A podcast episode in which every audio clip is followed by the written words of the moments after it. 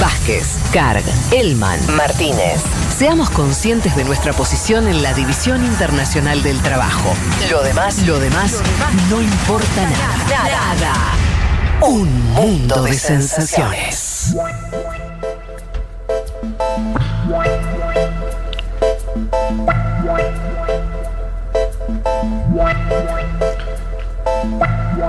Te presento, Liti, entonces arrancás. Aniversario de la guerra de los seis días, que se cumplió esta semana, la guerra del 67, que redefinió las fronteras en Medio Oriente y donde Israel se plantó, para decirlo rápidamente, Israel, ¿no? Eh, que venía amenazado por, eh, por esos países eh, a partir de su constitución en 1948. Y, eh, y bueno, en es, ya en el 67 mm, se descubre como un estado con una fuerza militar importante y que vence a estados muy importantes de, Medio Oriente y a partir de eso también lo que empieza a ser un poco la tragedia palestina. No sé por dónde querés arrancar. Totalmente. Bueno, un poco en base a lo que decías, para dar un poco de contexto, sabemos que lo que es el territorio de hoy de Israel y de Palestina es un territorio que ambos se disputan por una cuestión histórica y en lo que era el mandato británico, en el contexto del mandato británico, es que el 29 de noviembre de 1947 la Organización de las Naciones Unidas decide hacer una partición que es casi un 50 y un 50, un poquito más de un 50 para lo que sería el Estado de Israel y el resto para lo que sería el Estado de Palestina. Eh, en ese contexto quedan lo que son las ciudades de Jerusalén y de Belén bajo mandato internacional y el 14 de mayo de 1948, que es la fecha en la que el Estado de Israel, eh, digamos, oficialmente se crea el Estado de Israel, al- a los pocos días eh, empieza también lo que para los israelíes es la guerra de la independencia y para los palestinos y las palestinas significa eh, lo que dio, digamos, margen a lo que se conoce como Nakba, que es eh, el momento en el que más de 700 palestinos y palestinas deben huir de- del territorio de donde vivían que también es una guerra con sus vecinos y también la victoria queda a cargo de Israel, tomando un 23% más del territorio este que se había acordado en la partición de la ONU de la que estaba hablando antes y que la franja de Gaza y Cisjordania, que es lo que hoy serían los territorios de Palestina, quedan a cargo de Egipto y de la entonces Transjordania. En ese contexto, muy, esto muy brevemente, es que se llega al 67, que es esta guerra de los seis días, que como lo indica su nombre, duró seis días, desde el 5 de junio hasta el 11 de junio de 1967, y que arranca con un ataque preventivo por parte de Israel, porque, a ver, no quiero complicar mucho, pero unos años antes se había dado también que Israel había conquistado lo que es el Sinaí egipcio. Y después de que la ONU le exige a Israel que salga de ese territorio, se establecen fuerzas conocidas como fuerzas de paz. Ujú. ¿Qué hace Nasser eh, en ese momento, o sea, en el 67, es expulsar a estas fuerzas de paz y además bloquea lo que es el estrecho de Tirán. En este contexto es que Israel, eh, creyendo que digamos, un- una guerra, que efectivamente se llegó a la guerra, es que da un ataque preventivo y contestan Egipto, Siria, Irak, eh, justamente, y se, se genera este conflicto, como decía, es la guerra de los seis días. Pero para meternos un poco más de lleno en qué significó esto para cada uno de estos actores, conversé con Ezequiel Coppel, que seguramente lo conocen, es un, un querido colega que vivió además muchos años en, en la región, que escribió también un libro muy, muy interesante que se llama La disputa por Medio Oriente, y ya me adelantó que va a publicar otro libro este año, así que a los que les interese el ¿Sabés tema lo pueden seguir. ¿Sabés quién Y lo él- llamó, ¿sabés quién lo llamó Sí. para escribir ese libro y se lo editó? ¿Quién? Yo. lo editó conmigo ese libro. El, ¿La disputa por Medio Oriente? Claro, señora. ¿Sí? Ay, no lo sabía. De hecho, lo leí todo, no, no registré tu Sí, sí, nombre. sí, fue, lo, lo Bueno, trabajamos con él y. eh, Muchos libros editó Fede Vázquez. Un día hay que hacer la lista. eh, eh, era parte de una colección Ah, donde editamos, editamos varias cosas interesantes. de- de- de- y er- y la, la idea de esa colección era editar gente que no había publicado todavía libros. eh, con una Claro. y, y- y lo convocamos a Ezequiel justamente por eso, porque él ya, ya venía siguiendo muy de cerca ese tema. Y acá sa- Claro. mu- mucha literatura accesible. Eh, un poco la idea era, bueno, hay el desafío, ese libro que lo repaso, lo, lo- lo recom- lo recomendamos, editorial Edubin. eh, Sí. lo, mm, el desafío era si en un libro breve y no académico vos podías explicar algo tan complejo como la disputa Claro. eh, ¿no? Israel-Palestina, pero toda la historia atrás. Y entonces eh, nos enfocamos mucho en el siglo XX y es eso, la idea de, de una zona siempre en disputa, ¿no? Eh, Bueno, el libro, el está buenísimo Sí. y de hecho, bueno, ya me adelantó que espera este año publicar otro libro, no Ah, sé si genial. tenés algo que ver con No, esto, no, ¿no? no, no. Pero bueno, además Ezequiel da cursos, es muy didáctico, está buenísimo para quienes no lo conocen que lo, lo puedan seguir. 2012, Eh, por- do- do- no, pero 2016 el libro. 2016. Creo, salió. Bueno, 2015 así que sí. Eh, bueno, les decía que conversé con él y me contaba, nos contaba un poco qué significó esta guerra de los seis días, tanto para Israel como para los países árabes. Lo escuchamos. La guerra de los seis días significa un antes y un después tanto para Israel como para los países árabes. Es un antes y un después para Israel porque a partir de este momento Israel empieza a perder lo que es el favor del mundo. Es decir, a partir de esta guerra Israel triplica su territorio en tres y empieza a desarrollar tanto en territorio egipcio como territorio sirio o como territorio, como territorio que estaba decidido por las Naciones Unidas en 1947 como iba a ser territorio palestino y en ese momento estaba ocupado tanto por egipcios como por jordanos, Cisjordania y Gaza, empieza a desarrollar ahí lo que es su proyecto imperial. Empieza a ser, vemos la llegada del, del Israel imperial, es decir, empieza el desarrollo de las colonias, las colonias judías en territorio ocupado. Colonias que hasta el día de hoy llegan a Estamos hablando de cerca de 131, 135 colonias oficiales en Cisjordania, otras 100 ilegales, con una población de cerca de medio millón de israelíes. Sin contar Jerusalén, por supuesto. La- eh, este, también ocupado en esa guerra. Y es un antes y un después para los países árabes, porque este vendría a marcar el, como, un, como un golpe de muerte al panarabismo inaugurado por Nasser. Bueno, ahí lo escuchábamos a Ezequiel que nos contaba eh, justamente qué significó para cada uno. Hay que recordar que después de esta guerra que termina con la victoria de Israel, Israel ocupa lo que es los altos del Golán sirio, el Valle de Arabá en Jordania, el Sinaí egipcio, las granjas de Sheba en Líbano y parte de los territorios de lo que es Cisjordania, Gaza y también Jerusalén, que me escuchan, ¿no? Sí. Ah, fue que también Jerusalén, que como había dicho antes, junto con Belén, eran las dos ciudades que habían quedado bajo eh, mandato internacional. Además, lo que cuenta también Ezequiel es esto de que hay más de 235 colonias que cuentan con medio millón de israelíes. Esto era lo que nos contaba de lo que significó para Israel en este expansionismo, si se quiere, en la región, que ya no es solo con Palestina, sino que es con los países eh, árabes vecinos.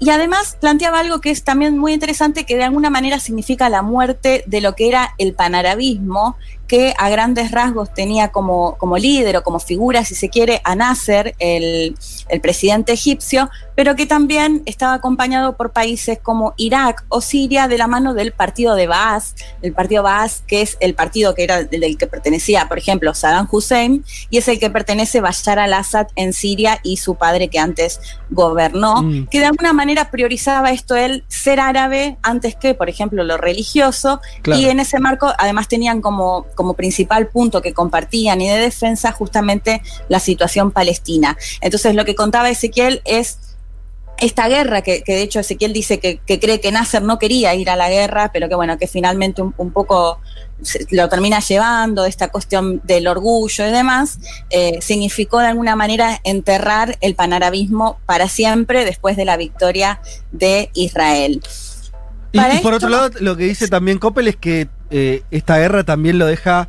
Israel gana territorio, pero pierde legitimidad internacional, ¿no? Es el, el, el principio del, del cuestionamiento que hasta el día de hoy Israel tiene sobre sus espaldas, eh, que, que es esto, ¿no? De un Estado eh, opresor, de, sobre todo de la comunidad palestina.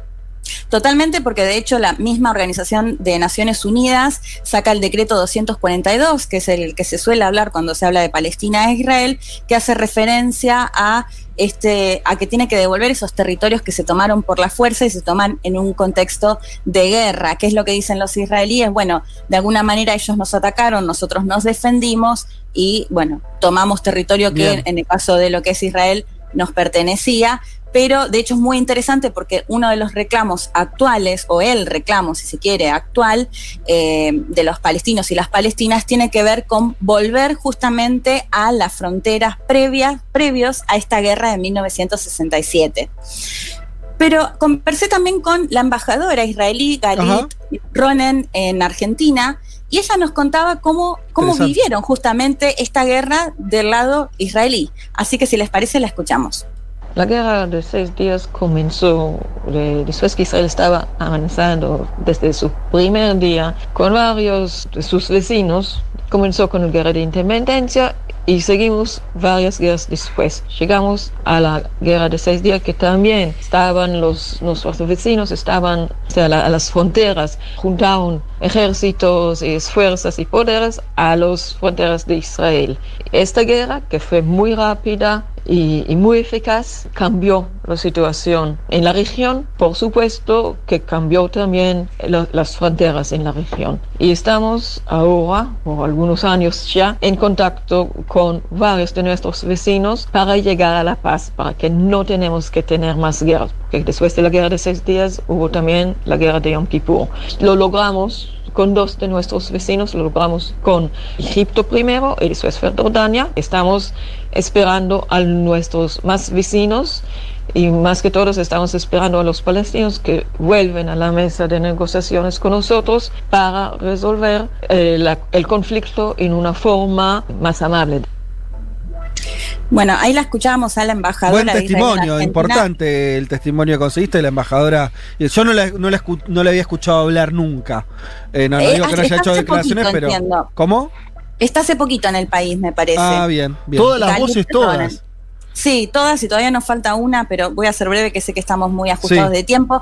Lo que nos planteaba la embajadora, de hecho en otra en otro audio ella me comentaba cómo lo había vivido, su propio padre fue a combatir justamente en esta guerra y ella me planteaba, bueno, para nosotros, por ejemplo, significó llegar al muro de los lamentos en eh, Jerusalén, digo, esta otra forma de cómo lo vive cada uno de los protagonistas y además hacía referencia a la guerra de Yom Kippur, que es la que se da en 1973, por la cual finalmente Egipto termina recuperando el que había sido eh, conquistado en la Guerra de los Seis Días. Y acá lo interesante es que a través de después de esta guerra, Egipto se convierte en el primer país de los países árabes de la región que reconocen al Estado de Israel. Y esto ya se da, ya se había muerto eh, Nasser, se da con el presidente Sadat, de quien hemos hablado en otra columna, porque fue asesinado y justamente su ejecutor dijo que lo había matado en parte por haber reconocido al Estado de Israel. Digo, para tomar una dimensión de cómo se dan eh, todas estas cuestiones en la región. Eh, les hago una breve recomendación de Angel de Arraf Marwan. Eh, es una peli que les recontra recomiendo y está en Netflix, donde cuenta un poco eh, sobre todo de la guerra de Yom Kippur, pero también la de la guerra de los seis días. Y para ir finalizando, si les parece, escuchamos al embajador de Palestina, Husni Abdel Wahed, con quien también hablé, para que nos cuente un poco, ya no tanto lo de la guerra de los seis días, sino lo que tiene que ver un poco más con la actualidad, y es que el gobierno de Netanyahu dio a conocer que quieren anexar lo que es Cisjordania, esto con un fuerte aval de parte de Estados Unidos, que recordemos que eh, trasladó su embajada, o sea, las embajadas en Israel antes estaban en la ciudad de Tel Aviv, justamente porque Jerusalén se, se, se, encuentra en un mandato internacional o, bueno, ocupada, y es Donald Trump quien decide trasladar esta embajada de Tel Aviv a Jerusalén, reconociéndola como capital de Israel. Entonces, el embajador de Palestina hacía referencia justamente a este intento de Netanyahu de anexar Cisjordania que puede llegar a darse el mes julio. Lo escuchamos. Israel ahora pretende anexionar grandes proporciones del territorio palestino ocupado, contrariando y violando el derecho internacional y las convenciones de Ginebra. Lamentablemente, si esto se concreta, esto significa que nunca habrá paz porque esto entierra cualquier posibilidad de una solución negociada. El pueblo palestino ha manifestado su tajante rechazo y su decisión firme de enfrentarse a la ocupación israelí de una forma pacífica a través de la lucha popular pacífica y esperamos que la comunidad internacional tenga conciencia que lo que ocurre en Palestina necesariamente afecta la estabilidad y paz de mundo. ahí escuchábamos al embajador de Palestina que hacía referencia a si finalmente Israel decide anexar Cisjordania entierra completamente cualquier posibilidad de negociación en contrapuesta justamente a lo que planteaba la embajadora, ¿no? Que espera que los palestinos y las palestinas se sienten nuevamente a negociar. Ambos hacen referencia justamente a esta necesidad de que los conflictos se solucionen de manera pacífica en una, en una región que está marcado por los conflictos bélicos en todas las últimas décadas. Así que yo creo que tenemos que estar atentos a ver qué es lo que pasa, cómo se avanza y si finalmente el gobierno de Netanyahu avanza en esta anexión. Para terminar, eh, creo que esta guerra de los seis días Sí. es clave porque es justamente lo, que, lo que los palestinos y las palestinas piden en un comienzo, si bien eh, rechazaban la idea de la creación de un Estado de Israel, esto fue cambiando y lo que finalmente se pide es reconocen al Estado de Israel, pero piden que se vuelva a las fronteras previo a la guerra de los seis días y por eso me pareció interesante traerlo hoy Totalmente. en esta columna. Y donde, y donde Leti, la, la palabra, no sé qué opinas, pero para mí la palabra anexión es la palabra clave desde hace ya, yo diría, desde la, desde última intifada, que fue 2014 y demás, que a mí me parece que ya eh, empieza cada vez más a, a no hablarse de la solución de los dos estados, cada vez son más lejanos y me parece que la idea de la anexión eh, formal, informal, me parece que es un poco la, ¿no? lo, lo que, lo que está más más real, ¿no? Que está sucediendo. eh, obviamente a costa de un montón de cosas, pero Sí. cada, vez, cada vez más Palestina tiene menos fuerza, ¿no? Pa- Cada vez más Sí. y, y- y Israel avanza en hechos, avanza en términos políticos, me parece que está ocurriendo eso. Totalmente, y que sucede con el apoyo, hay que recordarlo, de Estados Unidos, que presentó un plan que llamó el Plan del Siglo Sí. y que justamente apoya estos, estos pedidos de Israel que los palestinos y las palestinas rechazan. Bien, excelente, Leti. Impresionante los testimonios, ¿no? Dos, dos embajadores. Así es. Bueno, eh, ya volvemos.